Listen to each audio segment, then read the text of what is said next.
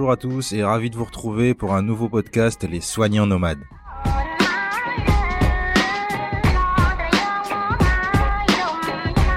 Je me présente, je m'appelle Johan et depuis plusieurs années j'anime en famille un blog de voyage intitulé La vie en mauve. Le podcast des soignants nomades, c'est un rendez-vous mensuel qui donne la parole à des professionnels de santé qui ont choisi de suivre le très célèbre proverbe Allez voir si l'herbe est plus verte ailleurs au pied de la lettre.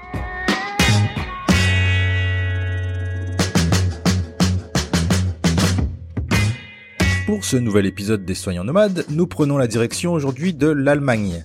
Pays de l'Union Européenne, l'Allemagne est une république fédérale composée de 16 landes. La chute du mur de Berlin il y a 30 ans ainsi que la réunification allemande ont marqué l'ouverture des frontières de l'Allemagne de l'Ouest. L'Allemagne est depuis longtemps une terre d'immigration. Cette diversité transparaît dans des chiffres qui devraient, je pense, vous surprendre, puisque près de 11 millions des habitants possèdent un passeport étranger sur les 83 millions d'habitants que compte le pays. C'est un record puisqu'aucun des 28 États de l'Union européenne n'arrive à battre ce chiffre. En 2015, Berlin, la capitale allemande, était la destination préférée des immigrés étrangers, suivi de Munich et de Hambourg. Nombreux sont les hommes et femmes issus de l'immigration qui ont réussi leur vie en Allemagne. C'est d'ailleurs le cas de Mélanie qui a décidé de rejoindre la Bavière en 2014 pour réaliser son rêve, devenir infirmière pédiatrique. Elle commence tout d'abord à travailler en maison de retraite pour se familiariser avec le milieu de la santé et surtout de se persuader d'avoir fait le bon choix. En Allemagne, la particularité de la formation, c'est qu'on demande aux futurs étudiants de choisir entre trois spécialités. Infirmière pédiatrique, infirmière gériatrique ou infirmière générale. Dix mois après cette première expérience, elle décide de passer son concours en Allemagne et obtient son diplôme infirmière pédiatrique après trois ans de formation. Aujourd'hui, elle travaille dans une unité de soins intensifs pédiatriques à Nuremberg et elle revient pour le podcast Les soignants nomades sur les spécificités de soins en Allemagne. Comment est formée une infirmière allemande? Quelle est la durée du temps de travail en Allemagne? Les spécificités de son rôle d'infirmière en soins intensifs? Le salaire d'une infirmière allemande? Mélanie a bien voulu répondre à l'ensemble de mes questions dans ce nouveau podcast. du coup, je vais vous faire découvrir un petit peu mon, métier et un peu les conditions de travail, et puis euh, histoire que vous ayez un peu une idée et que vous puissiez un peu comparer, et que j'espère que je pourrai en attirer quelques-uns ici aussi. Donc en fait, ça, tout a commencé en fait en 2014. Je discutais avec ma sœur et je lui ai dit, euh, moi, mon rêve, c'était d'être infirmière, et elle m'a dit, bah écoute, euh, tant que t'as chance, vas-y, fonce. Hum. Et du coup, euh, j'ai tenté euh, d'être infirmière. Euh, alors, j'ai passé le concours en France. Ouais, d'accord. Donc dans trois ici, et je l'ai réussi en fait à Lyon. Et par contre, j'ai été mise en fait sur liste d'attente. Et comme ça a duré un peu trop longtemps et que j'avais un peu été déçue en fait par l'entretien oral à l'époque, et j'avais un copain en Allemagne. Uh-huh. Du coup, mon copain m'a dit, bah écoute, euh, pourquoi tu tentes pas de le faire ici? Et du coup, je me suis lancée dans l'aventure. Euh, je suis partie donc en 2014 en Allemagne, en Bavière. J'ai commencé en fait à travailler en tant qu'aide-soignante dans une euh, maison de retraite. D'accord. En fait, pour voir en fait si le métier me plaisait, et si c'était dans mes attentes, quoi. Ouais, c'était vraiment si, si tu voulais vraiment savoir si c'était ce que tu voulais faire, quoi. C'est ça, et je voulais savoir en fait, enfin, je sais que c'est, je savais que c'était un métier qui était difficile, et je mmh. voulais savoir si je pourrais être confrontée à toutes ces choses-là et euh, comment je vivrais tout ça. D'accord, ok. J'ai travaillé en fait pendant un an euh, en tant qu'aide-soignante dans une maison de retraite et uh-huh. puis euh, j'ai postulé en fait pour faire la formation pour être infirmière pédiatrique. D'accord. Donc en fait en Allemagne c'est un petit peu particulier. On peut choisir dès le début en fait si on veut être infirmière générale, ouais.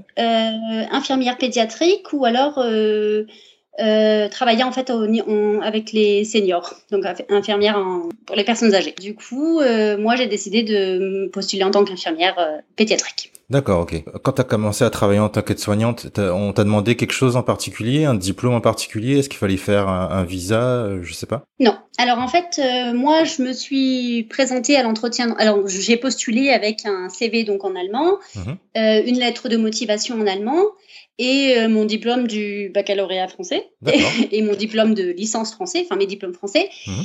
Et donc j'ai eu la chance qu'en fait le, le, directeur de l'EHPAD là où je travaillais s'y connaissait un petit peu avec le français et il m'a dit écoutez nous, on n'attend pas de diplôme. D'accord. Donc, euh, en Allemagne, euh, quand on travaille dans une maison de retraite en tant qu'aide-soignant, ils n'attendent pas de diplôme. D'accord. Ils ont besoin de personnel, énormément. Moi, j'y suis allée sans rien dans les poches. il m'a dit, écoutez, euh, on tente l'expérience. Si ça marche pas, ça marche pas. Hmm. Si ça marche, tant mieux. On a une période d'essai de six mois de toute façon. Donc, enfin, voilà. Hmm. D'accord. Il y a suffisamment de temps pour réfléchir pour l'employeur et pour l'employé. Si ça passe ou si ça casse. D'accord, ok.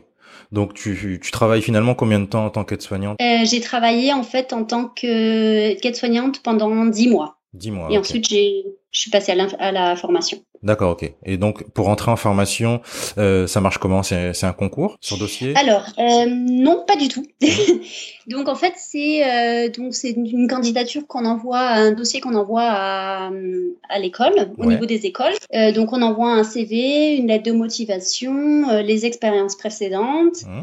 Et en fait, on est convoqué pour un entretien oral. Euh, qui dure à peu près toute la journée. Euh, et en fait, euh, l'entretien oral, donc d'abord on a un, un entretien avec le jury en particulier où il vous pose des questions donc sur nos expériences précédentes, mmh. sur la personne dont on est actuelle et nos valeurs. Mmh. Et ensuite, il y a un deuxième entretien donc qui est qui en fait qui consistait à regarder une vidéo et en fait à décrire en fait quelles erreurs possibles l'infirmière dans la vidéo euh, a pu commise, a pu commettre, pardon. Et ensuite, il y a un troisième entretien où en fait c'est une mise en scène. Euh, donc moi, ma mise en scène, c'était pour chaque pour chaque candidat, c'était différent. Ma mise en scène, euh, c'était en fait euh, prendre les, les, la température, le, hmm. la tension et euh, les choses comme ça chez un patient. D'accord. Et refaire le lit chez un patient. D'accord. En fait, on est évalué sur ces trois entretiens-là. Et donc là, si je comprends bien, au moment où tu passes ton concours, tu dois choisir ce que tu veux faire. donc les trois, les trois formations, trois formations différentes. Donc personne C'est ça. En fait, en fait, oui, voilà, c'est ça. Tu, tu donnes à peu près une orientation de ce que tu aimerais faire. Mmh. Il se peut, bah, il se peut quand même que euh, la personne te dise, euh, oui, moi je vous vois plutôt infirmière générale que infirmière pédiatrique. Et donc après, ça c'est une discussion que tu as avec le, le, jury en particulier à la fin de ta journée. Euh, en termes de formation même, les, les, trois formations sont, sont bon, donc forcément différentes avec un apport du coup théorique différent, mais en termes de durée, c'est exactement les mêmes? De durée, c'est exactement les mêmes. Hmm. Euh, c'est trois ans pour toutes les formations. Hmm. Euh, la seule chose qui change, c'est donc la théorie, évidemment. Euh, nous, en tant qu'infirmière pédiatrique, on a des soins pédiatriques et des soins généraux. D'accord. les soins généraux, les, infirmières en général, elles ont très peu de pédiatrie et très peu de personnes âgées. Et après, les personnes âgées, elles ont plus. Enfin, c'est vraiment axé sur l'âge du patient. En fait. Après, euh, donc du coup, ce qui, ce qui implique que toi, euh, tu vas travailler donc toute ta carrière avec, du coup, avec les enfants? Euh, alors, pendant la formation, on a à peu près 75% c'est de c'est des stages en pédiatrie et on a à peu près donc on a un stage qui est vraiment concentré sur le soin adulte mais euh, en fait euh, dans les soins adultes euh, il laisse pas beaucoup faire parce que bah du hmm. coup on n'a pas forcément les connaissances qu'il faut. après moi en tant qu'infirmière pédiatrique nous on a l'avantage quand on est en pédiatrie de décider si on veut travailler en pédiatrie ou en service adulte. D'accord. Pour les autres les autres infirmières elles ont pas cet avantage là. Est-ce qu'il y a une formation qui est plus demandée qu'une autre parmi les trois Oui. Euh, ben, en fait, la formation d'infirmière générale, elle est plus demandée. Ouais. Que euh, c'est la seule formation que tu peux avoir où tu peux partir à l'étranger sans avoir à ah. faire une équivalence, sans avoir de complications. Moi, si je voulais repartir en France maintenant, mmh. Euh, je me suis euh, euh, je me suis informée auprès de l'ARS ils mmh. m'ont expliqué qu'en fait je serais obligée de faire faire une équivalence et que j'aurais un stage obligatoire en fait à rattraper. Donc du coup tu fais ta formation. Elle dure combien de temps cette formation? Elle dure trois ans. Trois ans aussi. Elle dure trois ans. donc ces trois ans en fait c'est donc c'est pas fixé comme en France où il y a des stages fixes de cinq semaines, dix semaines, mmh. quinze semaines, des choses comme ça. C'est on a commencé par de la théorie, on a eu 12 semaines de théorie, et puis on a eu le premier stage, et puis on mmh. aurait eu de l'école, et puis de la théorie, enfin ça change tout le temps. D'accord. C'est vraiment pas comme en France où euh, il y a des cours de première année, de deuxième année, de troisième année. Nous, c'était un peu euh, tout mélangé.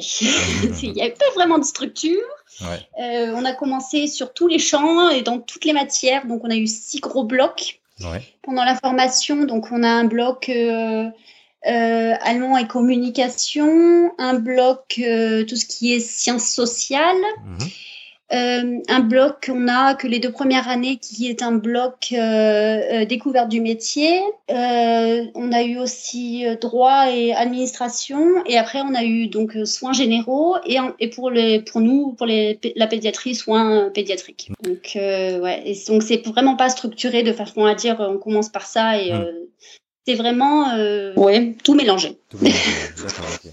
Et toi, du coup, en tant que Française, euh, t'as pas eu de difficultés particulières euh, en termes d'administratif, de papier, euh, euh, de comment je le disais tout à l'heure, de visa? Alors visa, t'en as pas besoin. On est dans l'Union européenne, donc il n'y a pas besoin de visa, il n'y a pas besoin de particulièrement de documents. La seule chose qui te demande au début de la formation, euh, c'est un casier judiciaire hein?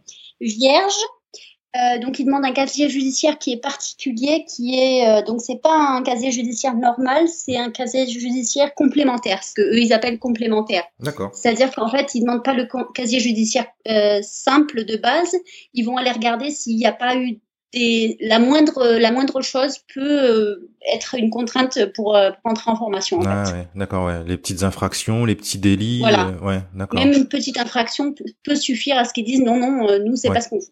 Ah ouais, d'accord, ok. Donc ils sont vraiment, ils sont vraiment sévères. Euh, donc du coup, tu passes euh, cette formation, trois ans, ça se passe bien. tu es diplômé. Et euh, donc tu commences à travailler dans, dans, quel type de structure? Alors moi, après la formation, en fait, j'ai décidé que j'avais besoin d'une pause parce que j'avoue que la formation a été assez contraignante et fatigante. Hum. du fait que je sois française, j'ai eu à fournir beaucoup plus de travail que les autres. Ah, ouais. Tu apprends dans deux langues. Euh, tu t'apprends, t'apprends dans deux voire trois langues parce qu'il faut que tu apprennes les, les, termes médicaux aussi en latin. Tu as beaucoup plus de, de travail qu'un autre. Hmm. Moi, il m'a fallu beaucoup de temps pour apprendre. Je pense que ça, c'est aussi en fonction de l'âge. Hmm. Euh, ma mémoire, c'est pas plus un ordinateur. Donc, ça a été un peu dur. Et du coup, moi, j'ai décidé de faire une pause avec l'hôpital et je suis partie en fait travailler dans un cabinet médical pédiatrique. D'accord. Ok. Que j'ai bossé pendant quatre mois dans ce cabinet médical-là. J'avais décidé de faire une pause de six mois. Ouais. Et en fait, au bout de quatre mois, j'ai vu que c'était pas mon truc. Ah, euh, c'était pas mon truc au niveau euh, de la du travail. Mm-hmm. Parce qu'il y avait beaucoup de routine. Ouais. Euh, et c'était pas c'était pas mon truc au niveau j'avais pas l'impression de me développer j'étais pas hmm.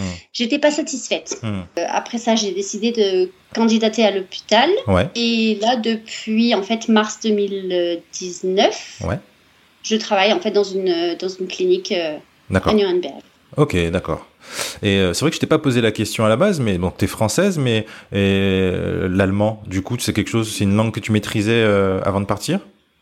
C'est une langue que je maîtrisais euh, presque parfaitement avant de partir, que j'avais étudié les langues étrangères en fait avant et que j'avais passé beaucoup de diplômes en Allemagne. Euh, D'accord. Ça a été un plus. Euh, un plus, ouais. Après, moi, je sais que quand j'ai bossé en maison de retraite, mhm. on avait des collègues qui venaient donc de l'Europe de l'Est, dont l'allemand n'était pas super. Mhm super top. Et euh, malgré tout, elles ont eu leur chance. Et euh, bon, après, le, patron était sévère. Il nous a demandé, la seule chose qu'il nous a demandé, ça a été de parler allemand au travail. D'accord, ok.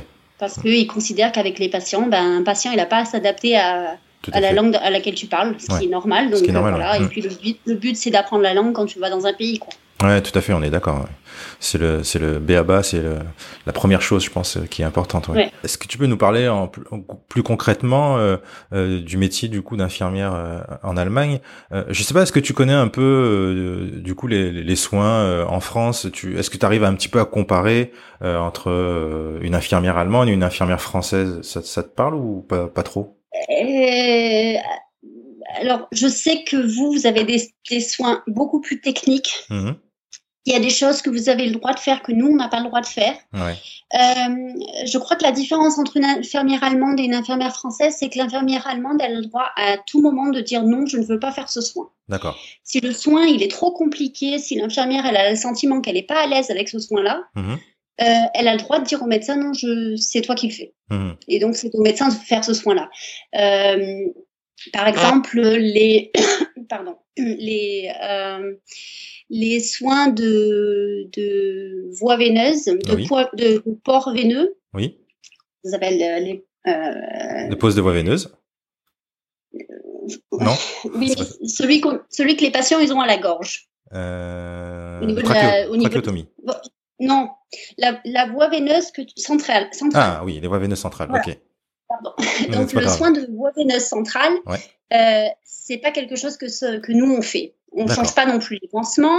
On est, on va vérifier que, que le système il, contient pas d'air, que Oui. tout va bien. Hmm. On n'a pas le droit par exemple d'aspirer, de prendre du sang à partir de, ce, de Mhm. cette voie veineuse. D'accord.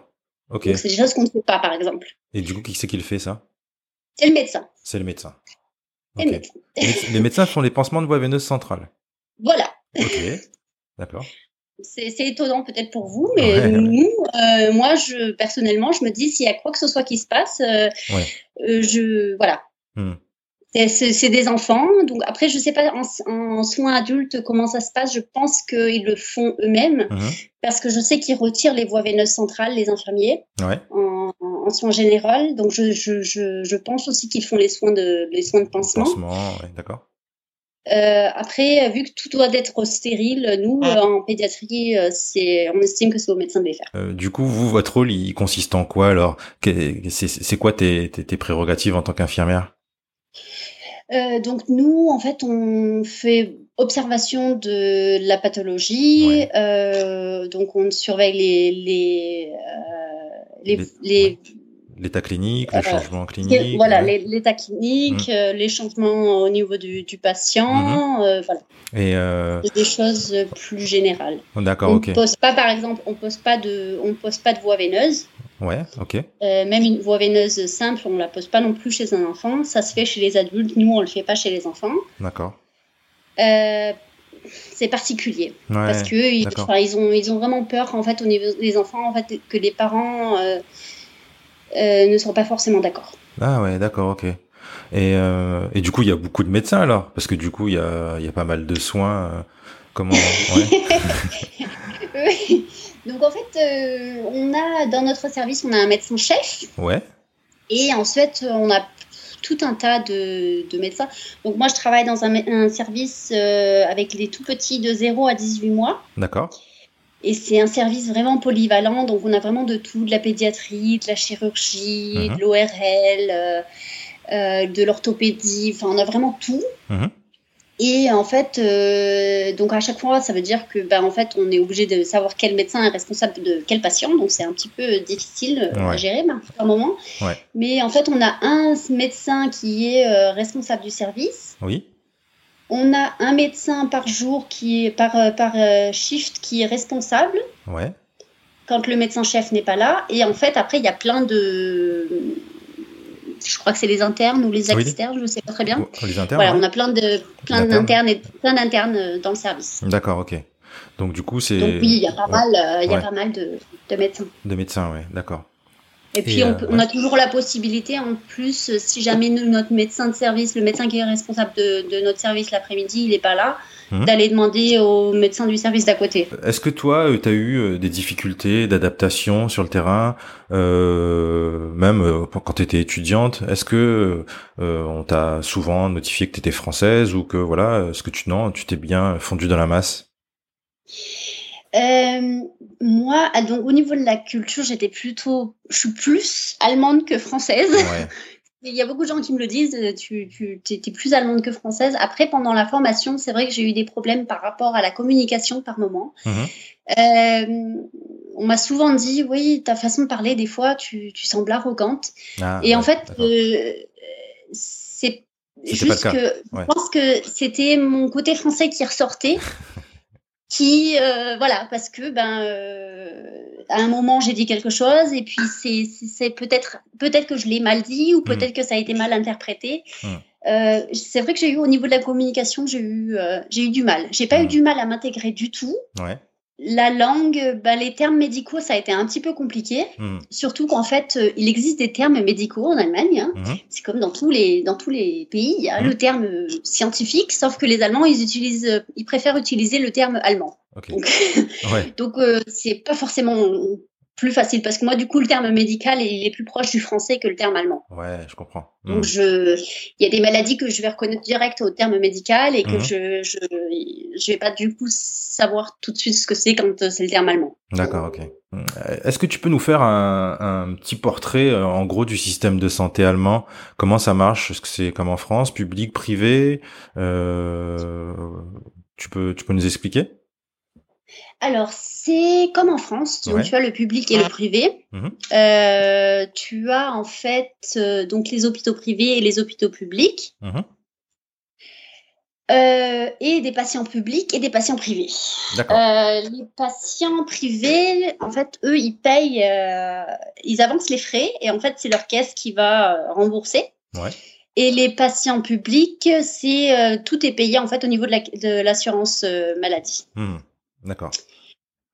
Euh, après, euh, moi, je suis dans un hôpital euh, public, mhm. dans une clinique publique.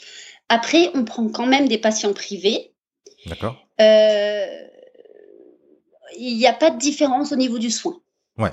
Il y a aucune. En, hôpital, il n'y a pas de différence. Mhm. Pour ce qui est de la. Par exemple, dans le cabinet médical où j'ai travaillé, euh, il y avait énormément de différences. Donc, les, les, les, patients privés étaient pris dans le cabinet privé et les patients publics dans le cabinet public. Euh, si jamais ils se rencontrent, on ne sait jamais. D'accord. Donc, et puis il y avait en fait, il y avait beaucoup plus de choses inutiles de fait chez les patients privés. Euh, par exemple, une prise de tension qui a aucune justification, simplement en fait pour pouvoir. ouais, après facturer et. Voilà, être facturé. Hmm.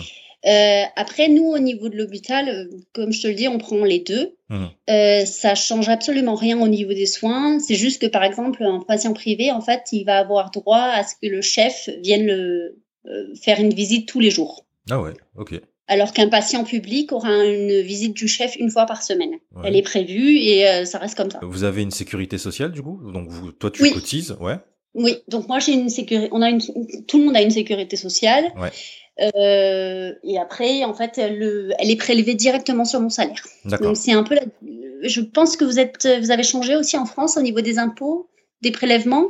C'est pris sur le salaire mais maintenant? Ouais, tout à fait. Euh, nous, c'est ça. Enfin, ici, ça a toujours été comme ça. Mhm. Euh, il y a plein de choses qui sont prélevées sur le salaire. Il y a l'assurance maladie, il y a l'assurance chômage, il y a l'assurance retraite qui est prélevée, il y a l'assurance.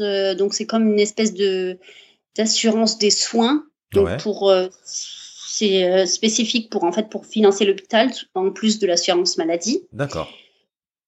Euh, il y a plein de choses qui sont prélevées sur le sur le salaire. D'accord, ok. Et donc du coup, donc pour les patients privés, eux, ils ont en plus une assurance à laquelle ils souscrivent pour voilà. pour, ouais, pour avoir une, des soins de meilleure qualité en gros et dans des établissements particuliers.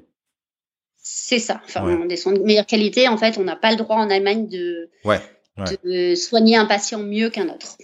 c'est interdit par la loi, donc euh, au final, ils payent juste pour en fait. Euh, euh, si tu veux, en fait, ils vont aller quand ils vont aller chez le médecin, il va y avoir plus d'analyses qui vont être faites. Le médecin va prendre plus de temps. Hmm, d'accord, ok.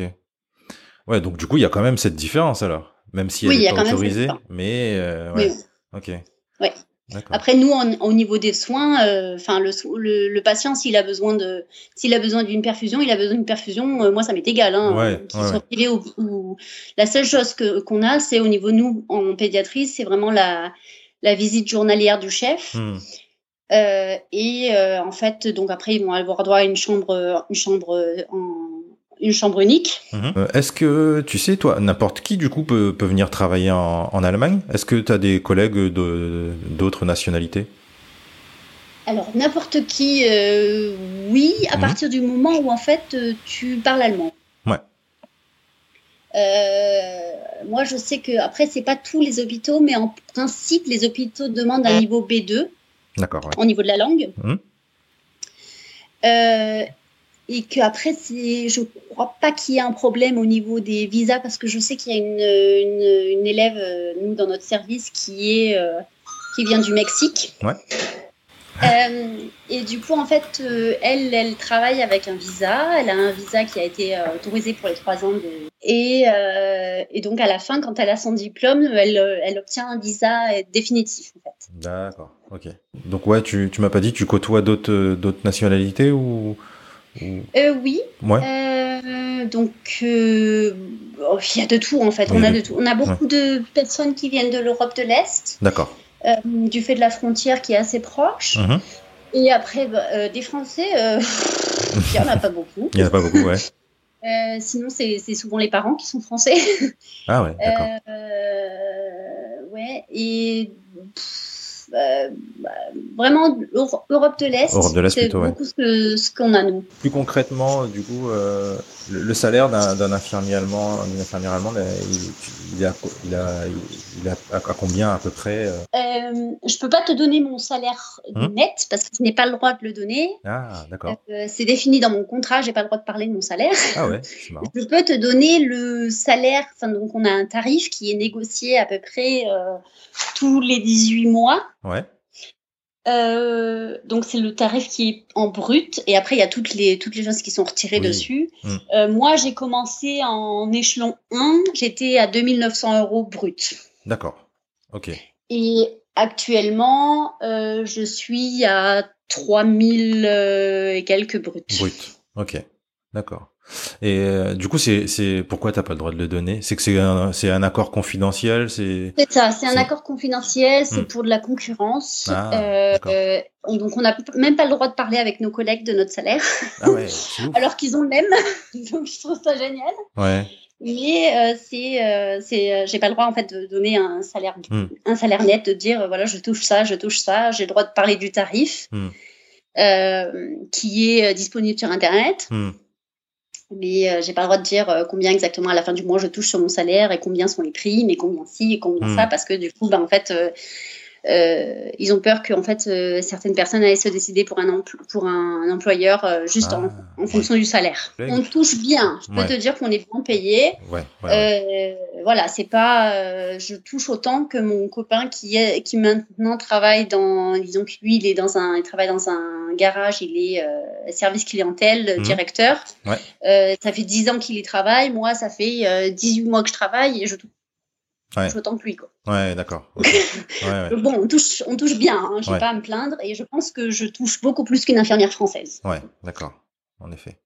Et, euh, Parce qu'après, il y a toutes les primes qui viennent euh, s'ajouter à. Se rajouter, ouais. Mm. Et, et, par rapport à ton salaire, donc je suppose que euh, par rapport à la vie en Allemagne, c'est plutôt confortable ou tu trouves que c'est encore un peu juste? C'est très confortable. Ouais, d'accord. Oui. Le coût de la vie par rapport à la France, il est, il est supérieur, tu trouves? Euh, le coût de la vie est un petit peu moins élevé. Mhm. Euh, les loyers, euh, quand tu vis en ville, c'est la même chose qu'en France. D'accord. les loyers sont assez élevés. Nous, on vit à la campagne, donc du coup, on n'a pas énormément de loyers. puis, on a la chance d'avoir un logement qui appartient au chef de, mon, de mon compagnon. Donc, du coup, on paye un, moins de salaire que ce qu'on devrait payer, mhm. moins, de, moins de loyer, que ce qu'on devrait payer. Euh, mais euh, c'est vrai qu'en ville, les salaires sont très, très, très rapidement euh, élevés. Moi, j'ai vécu dans, un, dans une colocation à Nuremberg. Mhm. donc, on était quatre pendant ma formation. Et moi, je, touche, je payais 400 euros de loyer net par mois. D'accord. Pour une colocation. Bon, c'était une grosse colocation, mais bon, mhm. malgré tout, ça faisait beaucoup de salaire pour une colocation. Quoi. Mhm. Beaucoup de loyer pour une, une colocation. Ouais. Sachant que pendant la formation, la formation est rémunérée en, Allemagne. Ah ouais, ok. Donc ça n'a rien à voir avec la France. Hein. tout à fait. Euh, donc euh, moi j'avais, on, commence à peu près à, en, en net, on commence autour de 900 euros. Ah, ouais. Et en troisième année, on arrive à autour de 1200 euros. Ouais, tu peux, tu, tu, tu peux nous rappeler dans quelle ville tu te situes? Je sais plus si, si tu l'avais dit. Je suis à Nuremberg. Nuremberg, d'accord, ok. Moi, je connais pas du tout l'Allemagne. C'est où à peu près? Dans l'est, dans l'ouest? Euh, Tu vois où est Munich? Oui, à peu bah, près. c'est dans le même, euh, c'est dans la même région. D'accord. Dans la même région, c'est à. à l'ouest de Munich. D'accord, ok. Un peu plus haut. Ok. Et tout ce que tu nous as expliqué, donc du coup par rapport à la formation, le salaire, le, système de santé, c'est c'est partout pareil dans le pays ou est-ce qu'il y a des, des exceptions? Alors l'Allemagne c'est une république fédérale, donc c'est des landes et donc en fait chaque land fait ce qu'il veut. Ah ok. Chaque land fait ce qu'il veut, chaque ville fait ce qu'elle veut et chaque hôpital fait ce qu'il veut. Hmm. C'est-à-dire qu'en fait tu as plusieurs tarifs dans les hôpitaux. Il n'y a pas un tarif public, euh, il y en a plusieurs. D'accord. Et en fait, c'est en fonction de du tarif que l'hôpital a, tu, seras, tu auras ton salaire. D'accord, ok. Donc ouais, c'est vraiment différent en fonction de là où tu, tu peux te situer. C'est vraiment, ouais, c'est vraiment différent. Et en plus de ça, euh, moi je sais que nous, à la fin de la formation, euh, nos profs ils nous ont dit pensez à négocier. Hmm. Toujours possible de négocier, peu importe où, vous allez. Hmm. Donc, euh, quand on maîtrise suffisamment bien la, langue, il est vraiment possible. Moi, je sais que je l'ai fait au niveau du cabinet médical. Hmm. J'ai réussi à négocier quand même 500 euros brut, ah ce qui n'est pas rien. Les salaires, c'est vraiment, c'est de la négociation. Quoi. Ouais, d'accord. Donc moi, imaginons demain, je veux postuler en Allemagne, j'ai fait ma reconnaissance de diplôme, tout ça. Est-ce que tu as un coin à, à, me, à, me, conseiller euh, pour postuler ou euh, voilà qualité de vie pas trop mal et salaire pas trop mal? Euh, Donc la plus belle région d'Allemagne, c'est naturellement la Bavière. Ah ouais. C'est aussi la plus chère, malheureusement, ah, ouais. au niveau des, des du, du, coût de la vie. Ouais. après, les, il y a des, les grosses villes sont plus, le coût de la vie dans les grosses villes est plus élevé que dans les petites villes. Ouais. Euh, je sais qu'à Munich, par exemple, euh, donc ils ont beaucoup de primes de, hmm. de recrutement parce qu'en fait, ils ont beaucoup de, de problèmes de personnel. Hmm. Euh, hier, j'ai vu une, une, pub pour un, pour un recrutement à Munich dans un hôpital. Ils recherchaient du personnel d'opération et ils proposaient une prime de 9000 euros. Quoi. À l'embauche Voilà, ah à l'embauche. Donc c'est énorme. Ouais, d'accord ils ont vraiment beaucoup besoin de personnel parce que en fait, euh, du coup là, en fait, la formation va changer en Allemagne à partir du mois d'octobre. Mhm. Ils vont faire une, formation un peu plus généralisée comme ce qu'il y a en France, mhm. c'est-à-dire que ce sera que du, ce sera plus que des infirmiers généraux et en fait après ils auront une spécialisation euh, avec euh, les enfants ou avec avec les seniors. Ouais. Et euh, du coup, en fait, ils se rendent compte que ben, en fait, ça a des grosses conséquences parce que du coup, euh, il y en a qui savent déjà tout de suite, comme moi, ce qu'ils hmm. veulent faire. Et qui n'ont pas envie de faire une formation générale. Euh, ce que je peux aussi comprendre, parce que moi, je sais que c'était mon, c'était mon rêve. Je voulais travailler avec des enfants, je voulais travailler en allemand. Hmm.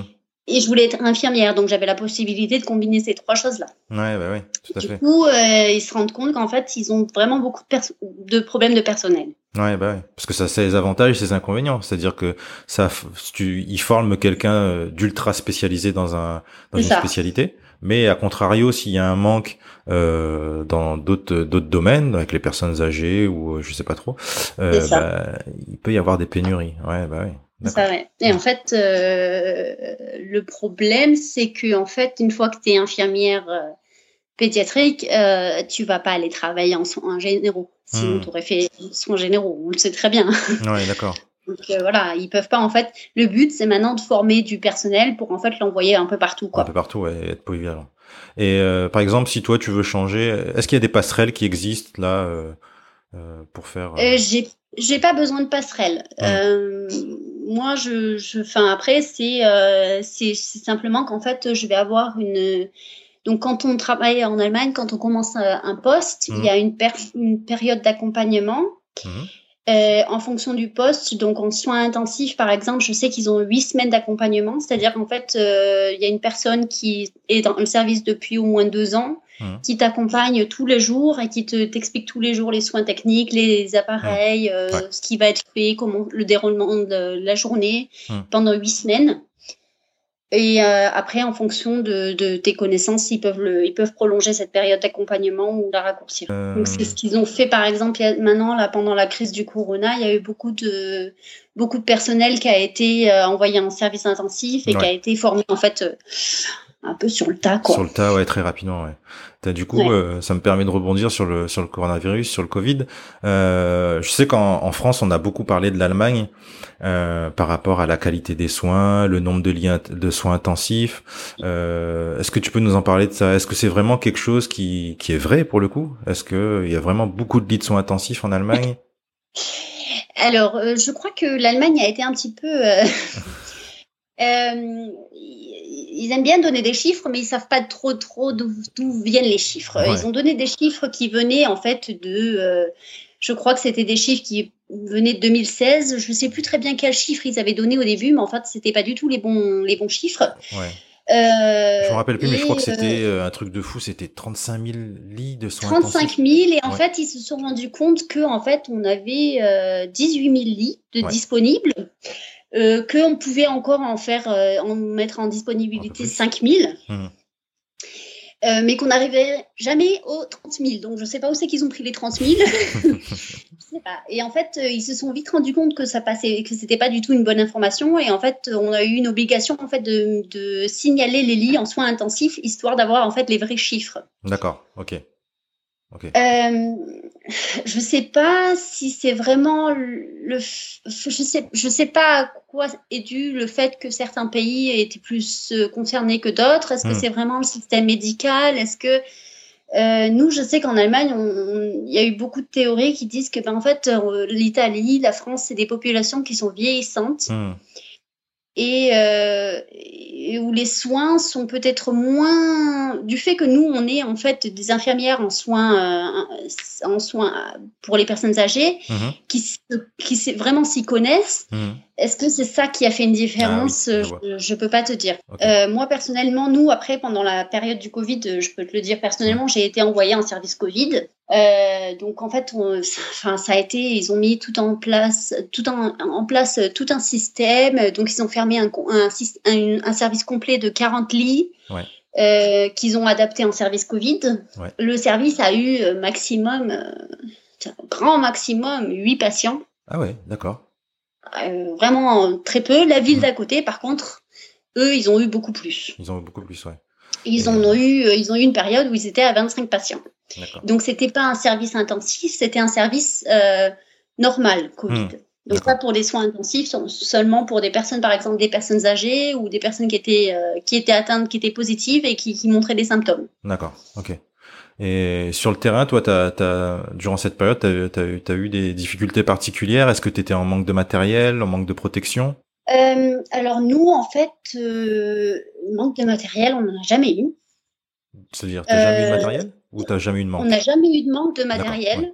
Euh, on a eu des masques, on a eu des gants, on a hmm. eu tout ce qu'il fallait. Hmm. On a eu des. Je dois dire aussi qu'on a eu du. Ils ont, ils ont, euh, ils ont mis des, des, règles dès le début. Hmm. Ça a été très vite. Euh, à partir du moment où ils ont vu qu'en Chine, ça commençait à prendre des proportions catastrophiques, euh, nous, on a eu, euh, on a eu des messages de la direction. Prenez, faites attention au nombre de gants, hmm. faites attention aux lingettes désinfectantes, faites attention aux masques. Les, les, packs, les, les, les, packs de masques ont été comptés dans chaque service. D'accord. Euh, nous, on a caché, on a été obligé de cacher les masques parce que bah, c'était mmh. comme en France. Hein. les gens ont contrôlé les masques. Hein. Ah oui, oui, d'accord. Donc euh, voilà, c'était partout pareil. Hein. D'accord. Ils sont devenus hystériques. Mais du manque de matériel, on n'en a jamais eu. Après, nous, on a eu par la direction un message nous disant que, bah, donc à partir d'un certain moment, je crois que c'était au mois de au mois de mars, on a eu le port obligatoire du masque au travail. Mmh pour les 8 heures de garde en nous disant oui, euh, si possible, un masque par euh, infirmière. Euh, mais personne ne s'y tient. Je t'ai pas posé la question avant, mais dans un service de soins, niveau hiérarchie, comment ça se passe? Donc tu nous as dit qu'il y avait des aides-soignantes, il y a des infirmières. Au-dessus, tu as une autre catégorie d'infirmières ou ça passe directement après dans, les paramédicaux Alors, euh, moi, dans mon service, donc j'ai, on a une aide, une aide de service, donc qui s'occupe en fait de tout ce qui est de faire les commandes pour la cuisine, parce qu'on a en fait une cuisine pour les parents et une cuisine où nous on prépare, par exemple, les, les biberons. D'accord. Donc elle, elle s'occupe de tout ce qui est ça, de préparer les commandes pour l'hygiène, les, les, les, petits pots pour bébé, enfin des choses comme ça. Mhm. Euh, on n'a pas d'aide-soignant parce que euh, il n'y a pas d'aide-soignant en service pédiatrique. D'accord. Les aides-soignants, c'est que pour les services euh, normaux ou alors les services de, pour les seniors. on a des infirmières, mhm. on a la chef de service. Ok. Et donc dans le bureau, dans, dans, les, dans les bureaux, on a la cadre. D'accord, ok. Donc il y a infirmière, une infirmière chef et après ensuite au-dessus la cadre. Donc l'infirmière chef, en fait, elle, euh, donc euh, son rôle, en fait, c'est donc elle fait euh, tout ce qui est, elle écrit les, elle fait les plannings. Mhm. elle gère en fait les commandes pour la pharmacie, mhm. les choses comme ça. Ouais. et en fait, donc elle gère quand en fait il y a quelqu'un qui est malade, c'est elle d'appeler quelqu'un et de trouver quelqu'un pour remplacer.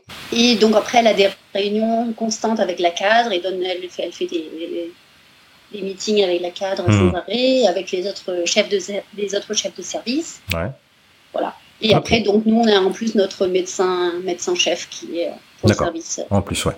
Ok. Et est-ce qu'il y a des spécialisations possibles pour une infirmière? Tu m'as parlé d'infirmière de bloc opératoire tout à l'heure. Est-ce que c'est Oui. Hmm?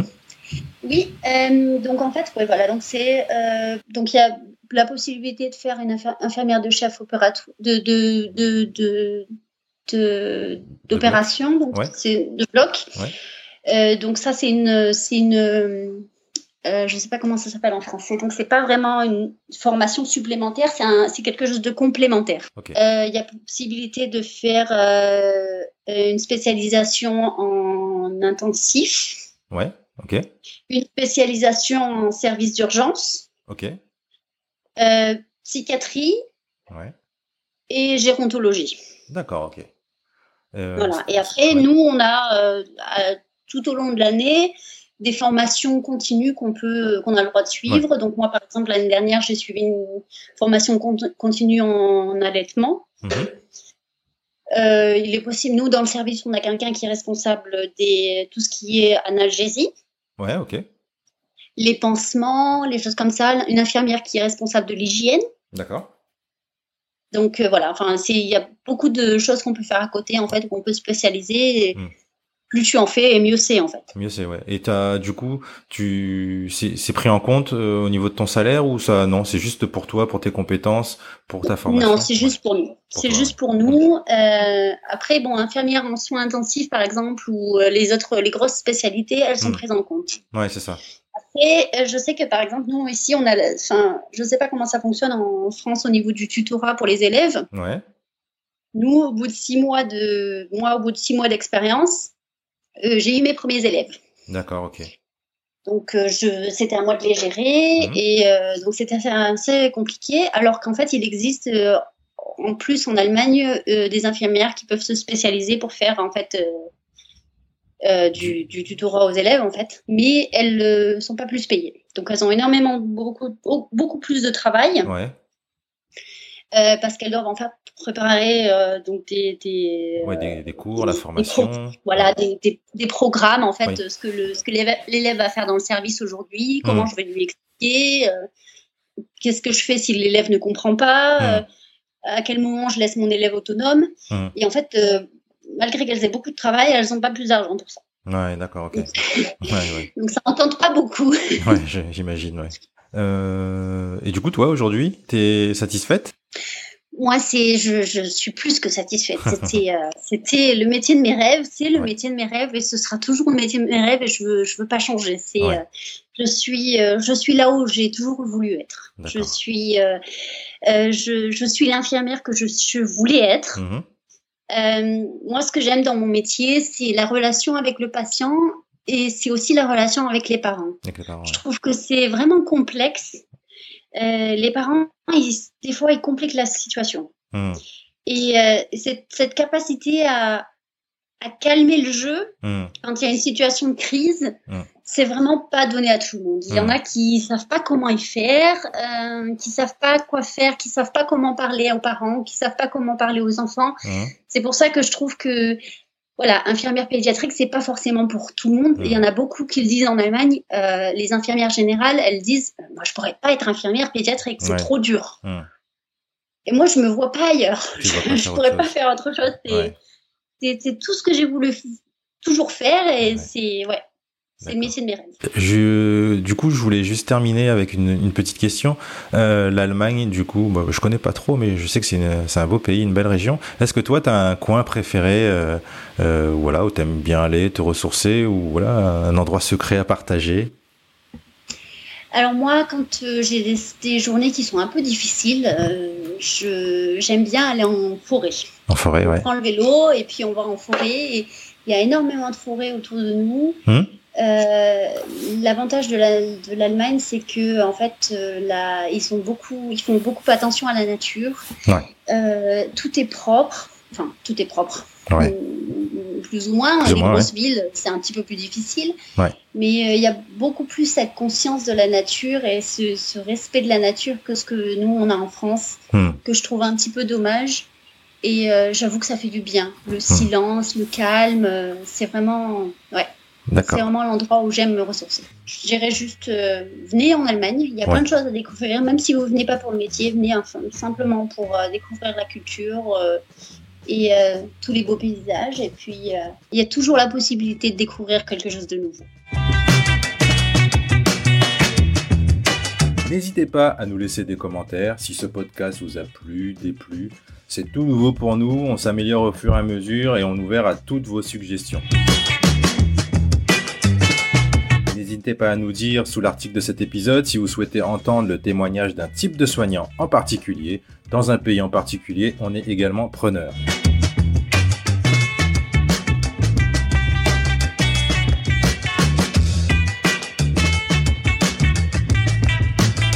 Et enfin, quelque chose d'important, laissez-nous un commentaire dans l'application Apple Podcast si vous écoutez le podcast sur un appareil Apple. C'est extrêmement important pour le référencement de ce podcast.